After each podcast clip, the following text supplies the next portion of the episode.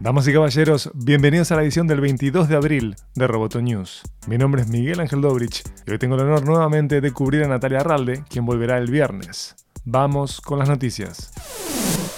Como era de esperar, en contexto de COVID-19, Netflix tuvo un gran primer trimestre. El servicio de video on demand por suscripción cerró marzo con casi 70 millones de suscriptores en los Estados Unidos, 2.3 millones más que en diciembre. Y en el mercado internacional, Netflix llegó a los 182.8 millones de suscriptores. Netflix cerró el año pasado con 167 millones de suscriptores internacionales. Netflix espera que tanto el crecimiento de las visualizaciones como el de los suscriptores disminuyan una vez que el mundo vuelva a girar.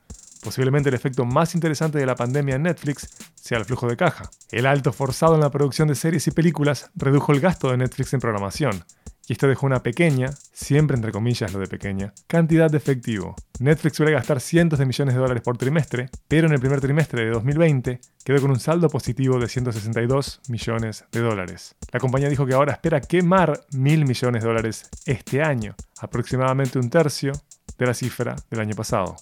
Finalmente, HBO Max saldrá al mercado norteamericano el 27 de mayo. La plataforma de video on demand de AT&T Warner Media contará con poco contenido original, pero tendrá miles de horas de catálogo. Recuérdese que el servicio de streaming cuenta con tanques de Warner y HBO. HBO Max es el último jugador pesado que entrará al mercado del video on demand, en un año en el que desembarcó Jack Quibi y que también saldrá Letter Peacock de NBC Universal.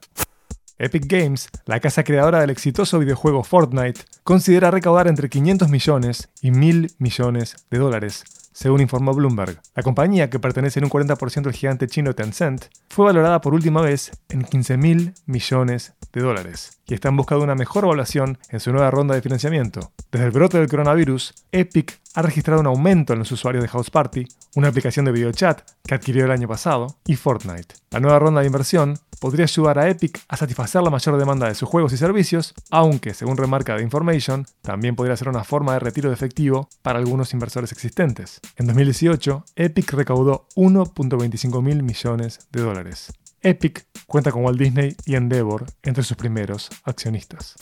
Amazon invertirá 10 millones de dólares para ayudar a conservar o restaurar los bosques en el noroeste de los Estados Unidos como parte de su compromiso de alcanzar la neutralidad de carbono, o la huella de carbono cero, para 2040, según anunció la compañía el martes. Es la primera inversión del fondo Right Now Climate Fund de Amazon, que se presentó por primera vez en septiembre del año pasado, en asociación con The Nature Conservancy, y tiene como objetivo restaurar y proteger bosques, humedales y turberas en todo el mundo.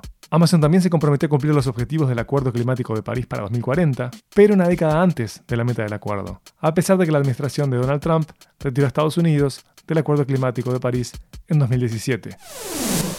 Amenaza Roboto es parte de Dopcast. Te invito a seguirnos en amenazaroboto y en nuestra web amenazaroboto.com. Mi nombre es Miguel Ángel Dobrich. Hasta la próxima.